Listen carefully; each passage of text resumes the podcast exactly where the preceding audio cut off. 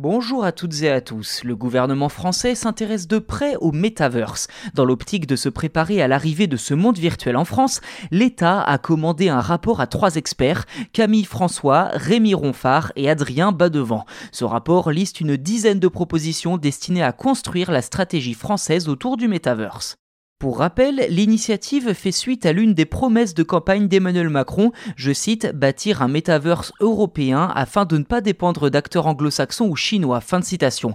Dans le cadre de cette stratégie, l'État prévoit d'attirer davantage d'acteurs du monde des crypto-monnaies et de soutenir le secteur des NFT avec des fonds publics, étant donné que monnaie numérique et NFT sont des pierres angulaires de la construction du métaverse, sans oublier le développement du Web 3.0, soit un Internet décentralisé ces investissements qualifiés de stratégiques par le rapport permettraient, je cite, de limiter les risques de perte de souveraineté ou de fuite de valeur, au profit des acteurs américains notamment.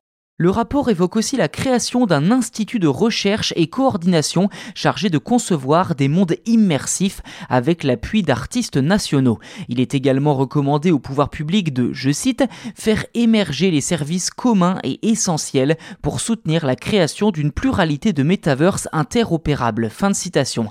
Afin de garantir la compatibilité des différents mondes numériques, une trentaine d'entreprises dont Adobe, Alibaba, Epic Games, Huawei, Ikea, Meta et Microsoft bien entendu, ont créé le consortium Metaverse Standard Forum. Mais quid des normes alors? Eh bien justement, le gouvernement est encouragé à rester très vigilant afin de s'assurer que les acteurs français aient eux aussi leur mot à dire lors de la mise en place des normes de création pour chaque Metaverse. Enfin, le gouvernement devrait se pencher sur l'impact environnemental du métaverse en mesurant la manière dont ces mondes virtuels affectent la nature. Car de nombreux détracteurs estiment que le métaverse, tel qu'il est imaginé par Mark Zuckerberg, fondateur de Facebook et Meta, fera exploser la pollution numérique.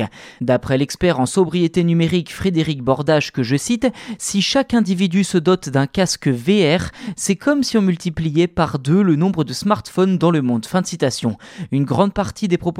Rapport devrait être intégré au plan d'investissement France 2030 destiné à répondre aux grands défis du monde moderne comme la transition écologique, la compétitivité industrielle et les technologies d'avenir. Reste à savoir comment ces investissements seront réalisés.